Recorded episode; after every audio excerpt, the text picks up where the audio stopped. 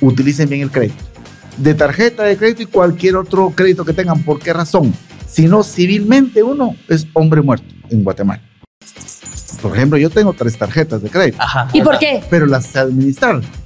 Porque en principio uso de acuerdo a las promociones. Por decirle un ejemplo, me sale en una domingo 20% de descuento en gasolina. Ah, uso esta. Uno como persona tiene un- una calificación del sistema bancario. Uno no lo sabe. Pero hay una central de riesgos que administra el ente supervisor, que es la superintendencia de y ahí lo tienen catalogado a uno si es A, B, C o depende. Y por ejemplo, otro uso responsable. Veamos nuestros consumos en el estado de cuenta. Porque muchas veces pueden haber errores del banco, pueden haber errores del establecimiento comercial Tiene y razón, nos salen tiene cobros razón. de más. Es Entonces, cierto. hay que revisar y reclamar si en cuyo caso nos enfrentamos ante una situación de este tipo. Bienvenidos al podcast Amigo Financiero de Ban Rural. Donde aprendemos a manejar mejor nuestro dinero. Un espacio para conversar sobre educación financiera simple y fácil de entender. Amigo financiero, El amigo en quien puedes confiar para obtener consejos prácticos y sencillos. el amigo que te enseña a manejar tus finanzas. El amigo que te ayuda a crecer. Y junto a nuestros invitados expertos, Amigos financieros. junto a ellos aprenderemos a tomar el control de nuestras finanzas. Yo soy Pamela Paz Y yo David Castro. y esto es Amigo Financiero. Bienvenidos a un episodio más de nuestro podcast Amigo Financiero, donde aprendemos a manejar mejor nuestro dinero. Hoy tenemos el gusto de contar con un amigo financiero de nivel que nos va a ayudar en un tema tan importante y con nosotros, Luis Tiurk. Bienvenido, licenciado. Gracias, gracias Pamela por esa bienvenida. Gracias David por la invitación. Es un gusto estar con ustedes y con su auditorio. Muchas gracias. Gracias, eh, Luis. Eh, eh, nos va a costar un poquito no decirle LIC, ¿verdad? Porque No, es no. reconocido catedrático guatemalteco, experto en banca, en finanzas, economía, contador público, también es auditor, por supuesto. Tiene un magíster en administración financiera, es consultor, es asesor, catedrático, como les digo, es una eminencia en el tema de banca Sí. reconocida en Guatemala. Eh, yo, por todo lo que sabe y lo que estábamos platicando con él antes de empezar a grabar, eh, pensaba, ¿cómo no le digo LIC? Porque si hubiéramos querido un catedrático así, nosotros en la carrera universitaria, ¿verdad? Lo hubiéramos Dichosos sus alumnos. Ah, Luis. ah. Pero ahora es el momento de momento. compartir. y Exactamente. un tema muy útil para todos ustedes. Así es, el tema de hoy es sobre tarjeta de crédito. ¿Cómo aprovecharla al 100? ¿Cómo sacarle provecho? Yo voy a empezar confesándome. Yo le tengo pánico a la tarjeta de crédito. Pero este tema, por eso me gusta, porque ya llevo meses donde amigos, familiares me dicen, Pamela, tenés que tener tu tarjeta de crédito. Yo uso, Lick, la de mi esposo, la de David. Ok, perfecto. Sí, Pero sí. Me han dicho que yo tengo que tener la mía porque voy a tener muchos beneficios. Con la mía está entrenando, mire qué bonito. Ah, qué bien, qué bien. Mire qué, qué- qué belleza, ¿verdad? Las esposas. Con la mía entrena y hasta que ya aprenda ya la suelta. No se sienta, no se sienta solo, David. No se sienta Pero, solo. pero yo quiero tener mi propia tarjeta de crédito y por eso necesito, Lick, que usted me diga qué beneficios tengo con tarjeta de crédito. Muchos, muchos, Pamela, muchos beneficios. Muchos. El primero, cualquier ciudadano guatemalteco es necesario tener crédito. Ajá. Y, y ponerlos en la sociedad como un buen sujeto de crédito, para empezar. Segundo, las tarjetas nos dan opción a beneficios, promociones, descuentos. Ujú. Es que- Sí, sí, es cierto. Tercero, siendo un país tan violento como es Guatemala, nos evita cargar efectivo. Ah. Cargamos una tarjeta, que es un instrumento de pago, Ujú. y con él podemos consumir en cualquier lugar, en cualquier establecimiento. Ujú. Entonces es un beneficio adicional que si primero Dios no nos llega a pasar de que nos asalten, Ay. igual no nos van a robar nada. Porque la tarjeta, uno da el aviso, bloquea y, Ahí está. y se acabó el problema. Es otro beneficio. Otro, para muchos que gastamos, o especialmente la señora, ¿verdad? Sí. sí, nos sí, sí. permite controlar los gastos. Porque al fin de mes nos podemos ver el estado de cuenta y vemos, ¿y en qué estamos gastando? Nos estamos sobrepasando y estamos gastando Ah. en cosas que no son tan necesarias para el hogar. Entonces nos permite, si no tuviéramos una tarjeta, si no pagáramos en efectivo, probablemente no nos vamos a dar cuenta No. de que gasté tanto. Exacto. Y les digo algo más. En Europa, por ejemplo, el 95% de las transacciones son electrónicas. A través de la tarjeta, de transferencias electrónicas, ya no efectivo. Ah. En Estados Unidos, el 93%. ¿Eso qué quiere decir? Que está desapareciendo el efectivo. O sea, ¿Y vamos hacia ahí? aquel que no quiera usar tarjeta, Pamela, es una obligación. Es una. Es de otro siglo. Sí, es de otro siglo. Es necesario. La invitación es no tengamos miedo y vamos en el transcurso de la charla a explicar por qué no hay que tener miedo. Buenísimo, me encanta esto. Lick, ¿cómo se puede hacer un uso responsable de la tarjeta de crédito? Porque sabemos que los usos irresponsables de cualquier cosa en la vida, una Claro, taza, un micrófono, de todo en la vida, los usos irresponsables acarrean problemas. Claro. Lo mismo con la tarjeta de crédito, ¿verdad? ¿Cómo sí podemos ser responsables o darle un uso responsable a la tarjeta? Hay muchas formas. Y el miedo de Pamela yo lo entiendo. He tenido a varias personas que tienen el mismo temor. En ese sentido, no pasa nada con las tarjetas si uno sabe administrar. Y en principio un requisito fundamental es, si podemos hacerlo, pagar de efectivo. Consumimos y pagamos de efectivo. ¿Qué quiere decir eso? Que el consumo que hemos hecho durante los últimos 30 días, por ejemplo, se cancele. Mm, Entonces, Ah, así, pues. así no nos van a cobrar ni un solo centavo, ni de intereses, ni de comisiones, ni mucho menos. No hay pierde, ¿verdad? No hay pierde. ahí está. Es el control que hay que tener de uno poder consumir lo que uno puede pagar. De manera Ter- que... Terminando el mes. O sea, o la fecha que nos toque. Exactamente, hay cierta fecha de corte y hay cierta fecha de pago. Normalmente los bancos dan entre 45 a 60 días de financiamiento. Sí, sí. Imagínense, Sí, sí, sí. Tenemos hasta un financiamiento gratuito, Sí, pues. pero la clave es poder pagar de efectivo. Ok, si no podemos pagar de efectivo, se nos puede empezar de salir de control.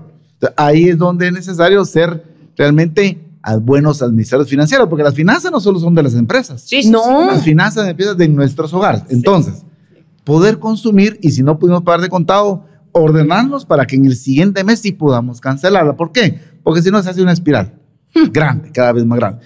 Otro, dada la pregunta de David, otro uso responsable, leamos nuestro contrato. Ajá. Porque muchos, la letra pequeña, no tengo tiempo, uno solo firma Ajá. y no sabe lo que está firmando. Sí, pues. Entonces, pues. leamos nuestro contrato. Y, por ejemplo, otro uso responsable, veamos nuestros consumos en el estado de cuenta. Porque muchas veces pueden haber errores del banco, pueden haber errores del establecimiento comercial Tiene razón. y nos hacen tiene cobros razón. de más. Entonces, hay que revisar y reclamar si en cuyo caso nos enfrentamos ante una situación de este tipo. Sí. Ese sería un manejo responsable. Y regularmente los bancos responden cuando hay un Sí. error, por ejemplo, de parte del establecimiento del banco. Regularmente responden. Yo he tenido eh, algunos problemas, me han hecho cobros indebidos en no, establecimientos, pero más que son todo. los consumos de... Ah, de cosas. Lo platico con Pame, veo que no lo ha hecho ella.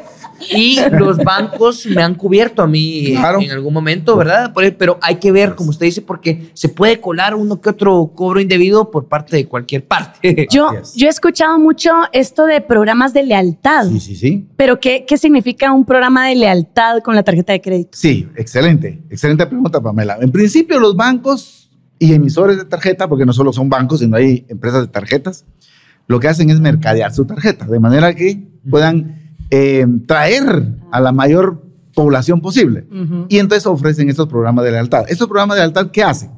Unos por sus consumos van acumulando puntos, otros le llaman mías. Lo que sí es cierto es que estos puntos mías, o como se le llame, son posteriormente canjeables en cualquier establecimiento. O, ¿por qué no decirlo todavía más fácil?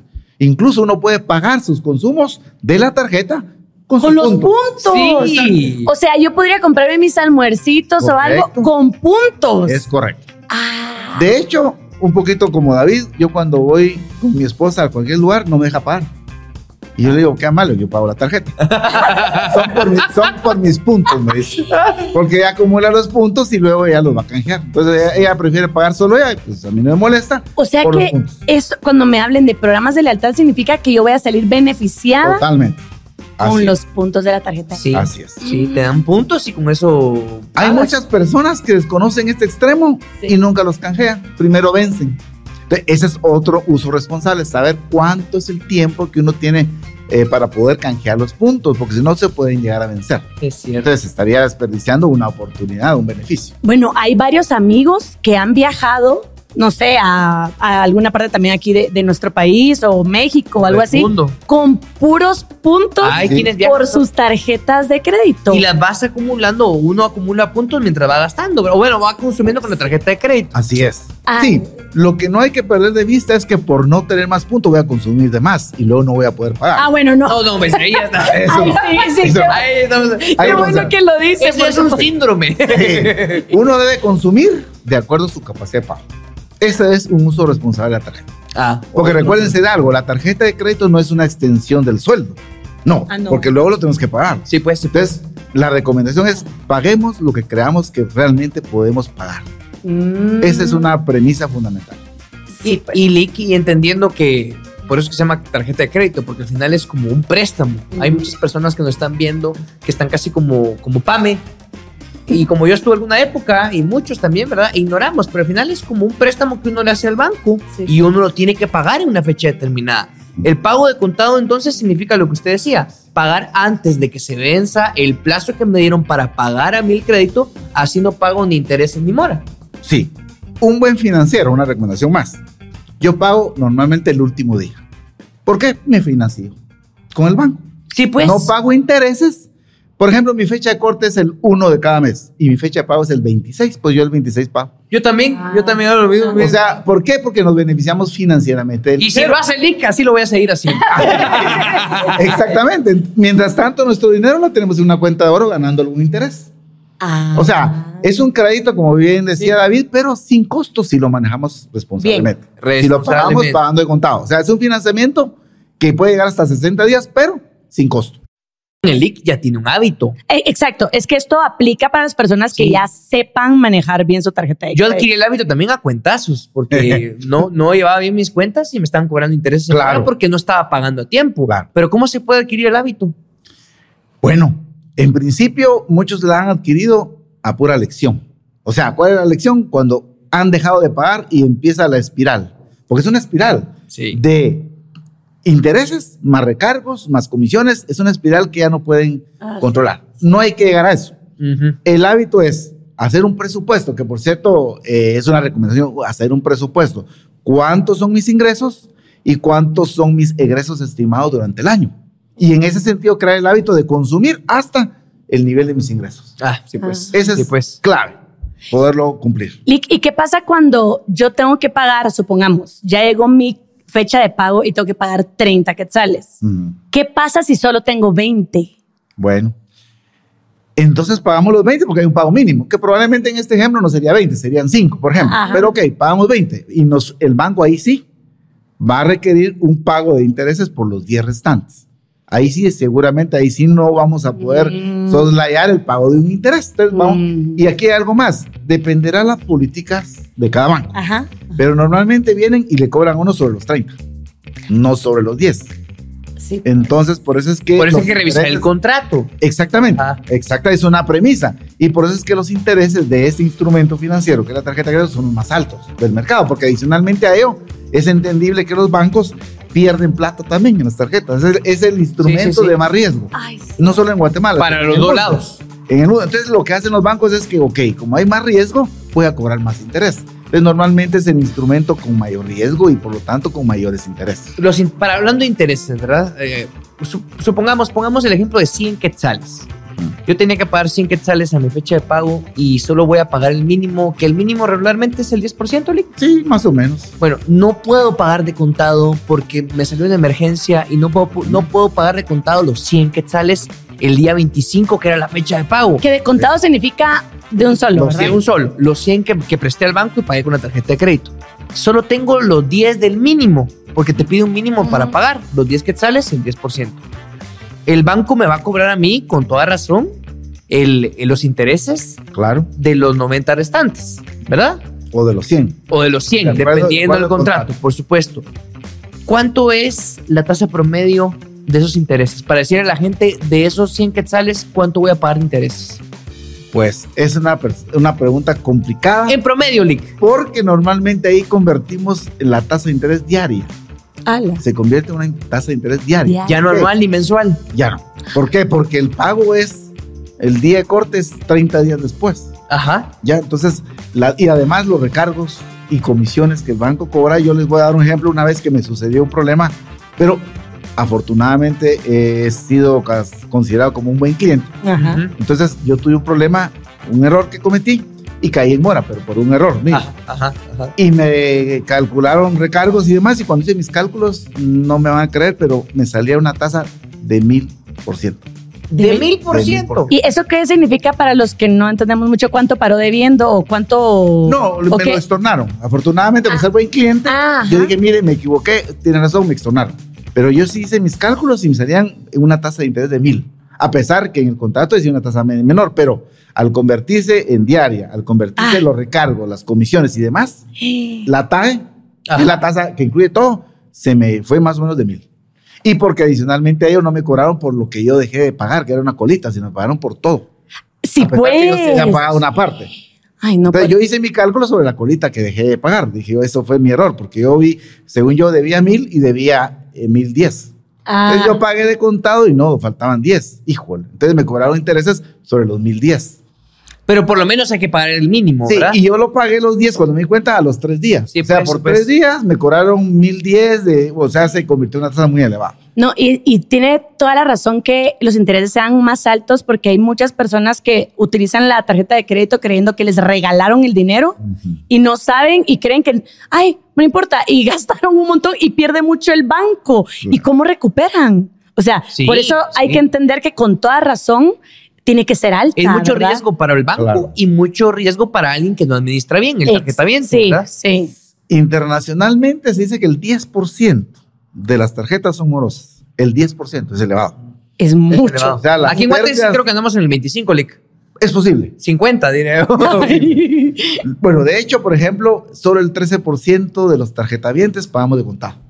O sea, Pero el por eso- 87 se financia. Por eso viene el IC, para que nosotros no seamos de ese porcentaje de morosos. Ya con una educación financiera, con alguien que nos Ah, instruya, pues ya nosotros vamos a ser más responsables. Es necesario una tarjeta de crédito, pero hay que ser responsables. Sí. Y que está sencillo, la verdad. O sea, está sencillo. Simplemente apuntas en tu agenda cuándo tenés que pagar, ¿verdad? Dijo Yalik, no te metas a gastar lo que no tenés tampoco. O sea, Ajá. si yo gano mil quetzales al mes, porque voy a estar gastando cinco mil con la tarjeta de crédito? Después, ¿con qué lo voy a pagar? O sea, ya lo dijo Yalik. Entonces, y aparte, todos los beneficios que tenemos como los puntos que al final voy a parar yo comprando cosas con mis puntos de tarjeta de crédito. O sea, ya quiero mi tarjeta de crédito. Y, como así, y así como dice Pame, si lo estamos entendiendo nosotros dos, es muy probable que ustedes también lo entiendan. Si yo lo entiendo, cualquiera lo entiende. Lick, tenemos unos mitos Y queremos que usted nos diga verdadero o falso. Creo que con lo que ya hemos escuchado ahorita de Lick, ya podríamos hasta responderlo nosotros, pero es momento de Lick. Pero que el IC nos Sí. siga instruyendo. Vamos a decir el mito y usted dice verdadero o falso. Muy bien. Mito número uno. Necesito tener un sueldo atractivo y suficiente solvencia económica para poder utilizar una tarjeta de crédito. Falso. Falso. Porque ya fue. No, ¿por qué falso? No, porque, no Porque necesitas un alguien- sueldazo. Exacto. Sí. exacto. Ah, no, un sueldazo. Alguien puede ganar 3 mil quetzales y Ah. le da su tarjeta Sí. de crédito. Y él le va a consumir 3 mil quetzales al mes. Con Ah. un límite acorde a su. Exacto. Sí, pues no es que tenga que ganar tanto para Por tenerlo. supuesto, hay gente. De hecho, los bancos inician dando la tarjeta con un cupo pequeño. Y cuando Sí, ven pues. que uno es un buen cliente, ya se lo suben. Pero empiezan con un cupo de 5 mil o más. Ah, dependiendo de lo que uno gana también. Exactamente, así es. Segundo mito. Mientras tengas dinero en tu cuenta o tarjeta de débito, no deberías utilizar tu tarjeta de crédito. Falso. Falso. Ya escuchamos. Ya, ya no lo explicó por qué. Sí. Último mito. Mientras menos tarjetas de crédito tenga, mejor. Mm, yo diría falso. ¿Por qué? Aunque se vuelve relativo también. Ajá. Por ejemplo, yo tengo tres tarjetas de crédito, Ajá. ¿Y por qué? pero las sé administrar. Porque en principio uso de acuerdo a las promociones. Por decirle un ejemplo, me sale en una domingo 20% de descuento en gasolina. Ah, uso esta. Ah. Me sale en la otra, hoy 20% de descuento en restaurantes. Entonces uso esta. Ya no usé esta, sino usé esta. Nunca La había clave- entendido por qué. La clave está en poderlas pagar. Y, y como uno se hace bolas, porque yo también en un momento tuve más de dos tarjetas y sí me hice bolas. O sea, ¿en qué sentido? Me perdí. No sabía con cuál había pagado cada una y, y era una época donde no era digital, donde el celular tenía las aplicaciones para ver estado de cuenta. ¿Cómo va llevando usted el registro en dónde está consumiendo lo que usted consume? No, definitivamente. Tanto antes como ahora, uno tiene acceso al estado de cuenta. Antes se la daban en papel. Sí, igual al había que ir banco. al banco. En cambio, hoy uno lo puede ver digitalmente, pero siempre uno ve cuánto es su saldo, cuánto es lo que consumió y revisa. A ver si es cierto lo que yo consumí eso. O sea, siempre no, el Ah. control no se perdería. En el estado de cuenta está todo el detalle y las entidades emisoras están en la obligación de proporcionar los estados de cuenta. Mm. Sí, o sea que hoy creo yo es más difícil caer a ese problema, de Sí, que pues uno se sí. pierda. Es que todo radica en que apuntemos las cosas que gastamos, en que revisemos si del estado de cuenta. Sí, sí, O sí. sea, todo radica en ser más. O sea, no solo dejarnos llevar, Tener mejor Claro. control. sino un control, no querer que, ay, ahí me voy a recordar. No, no te vas a recordar. No, No, y además, Eso me pasó. Mm. el hecho de tener varias tarjetas no implica que yo pueda consumir más. Siempre hay que consumir lo mismo, lo que uno tiene capacidad para, solo que Ah. dividirlas entre las dos, tres tarjetas que uno tenga. Eso. Pero uno optimiza los beneficios. Escuchen, ha dicho ya Lick, uno tiene que usar la tarjeta de acuerdo a lo que uno puede pagar. Se nos olvida que ahí está, hombre, gastemos. No, ¿cuál es mi capacidad? Yo gano dos mil, tres mil al mes.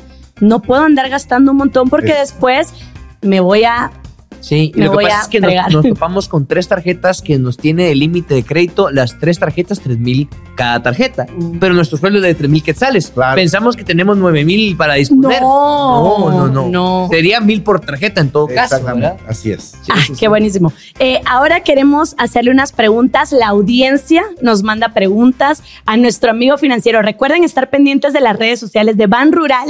Ahí ustedes pueden preguntar lo que quieran preguntar de acuerdo al tema que vayamos publicando en las redes sociales. ¿Empezas tú? Empiezo yo. Nos escribe Jorge, porque esto lo publicamos en las redes sociales con anterioridad, Lick, ¿Cómo no? y pregunta, ¿qué tengo que tomar en cuenta para autoexaminarme y saber si yo estoy listo para tener una tarjeta de crédito, para adquirirla? Porque no tiene. Ok, perfecto. ¿Qué tiene que tomar en cuenta para él, él evaluarse y decir, estoy listo? Uy, pero me lo voy a apuntar Ajá. a esto.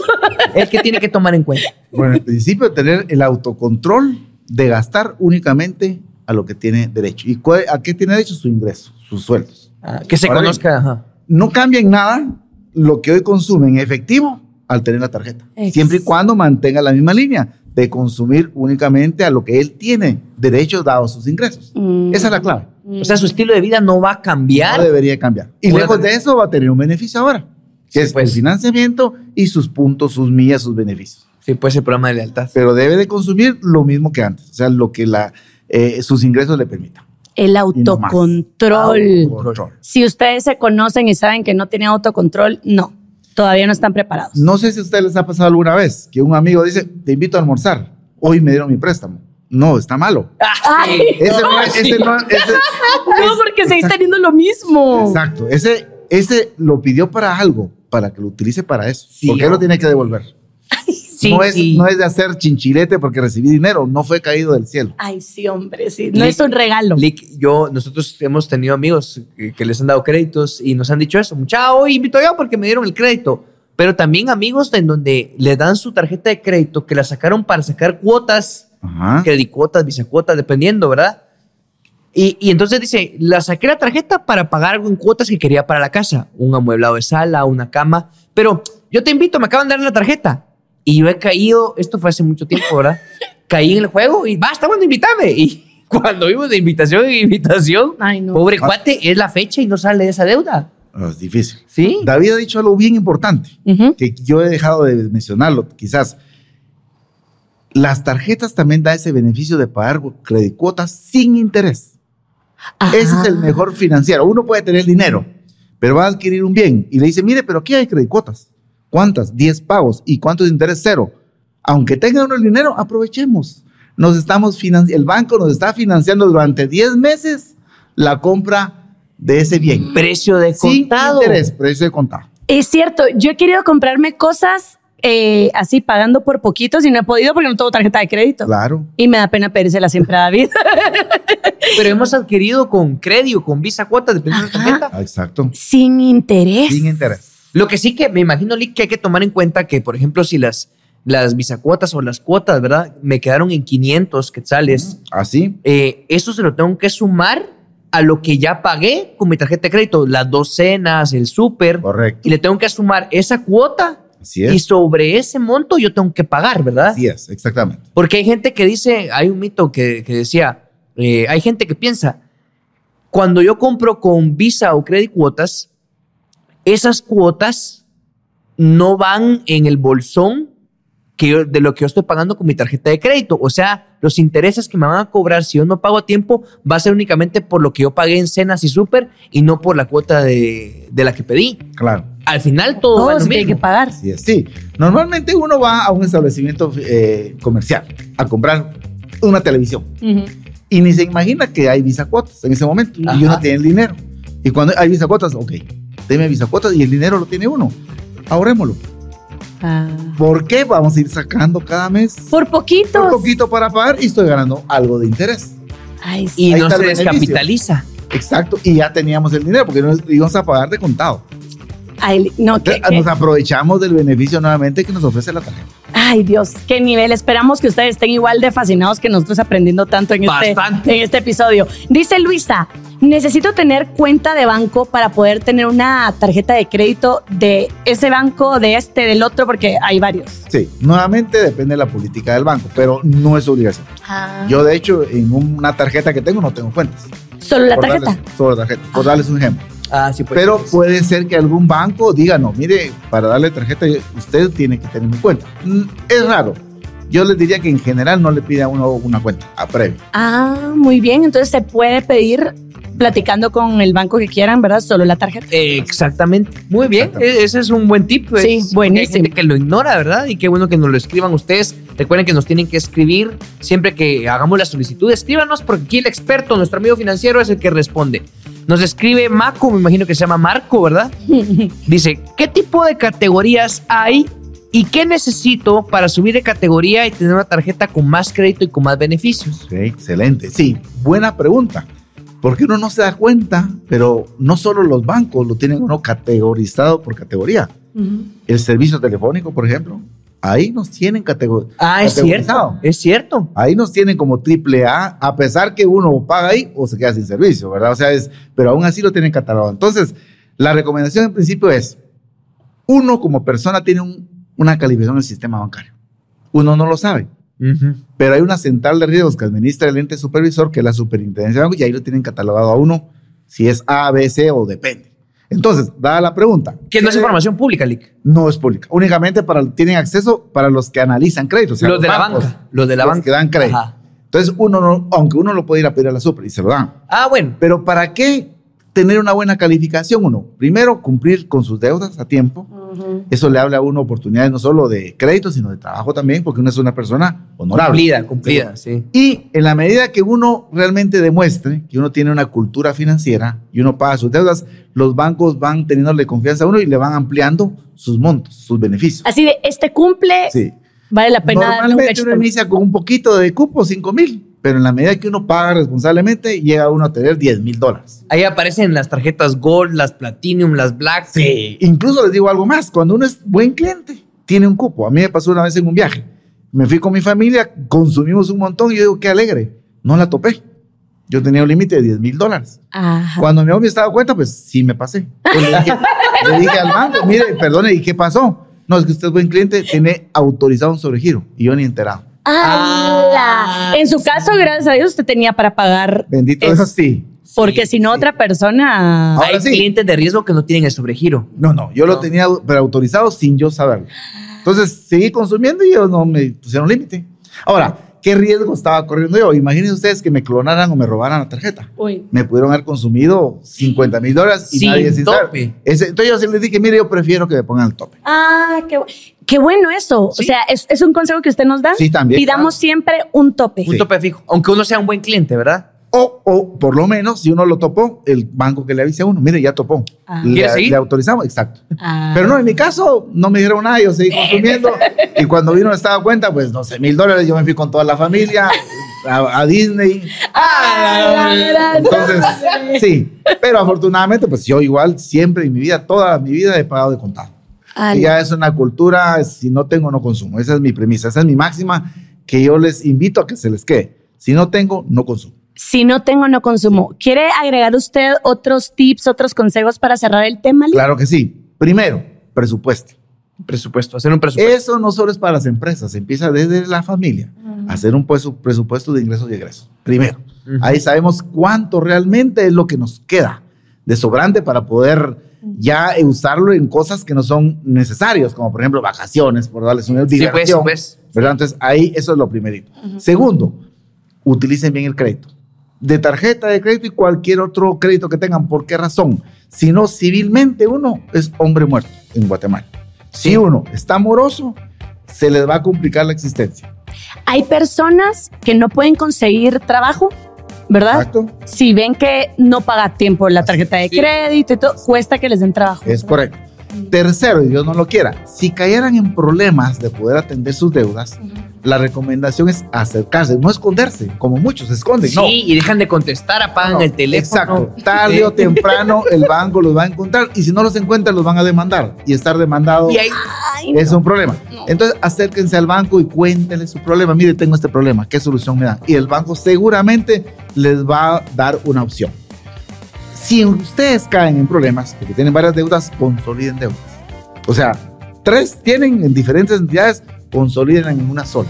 Les va a permitir manejar mejor su flujo de liquidez, por ejemplo. Hmm. Esas son algunas recomendaciones que, que uno debe de tener porque el hecho de caer en mora implica muchas complicaciones en Guatemala. Entonces yo no, no se lo recomiendo. O sea, pagar siempre sus deudas, su tarjeta de crédito de contado y si algún día se tiene que financiar, pues tratar de mantenerlo al día porque de lo contrario, si no, uno ya después ni trabajo encuentra, ¿verdad? Y eso ya es un problema serio porque ya civilmente uno se convierte en una persona muerta en Guatemala. sí, es cierto. Es cierto. Licenciado Luis qué nuestro amigo financiero, Qué- eminencia. Sí, muchas gracias, Lick. De verdad, qué, qué bonito haber hablado de este tema tan importante con usted.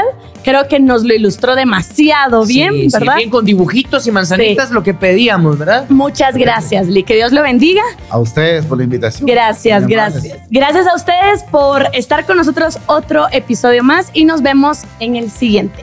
Adiós.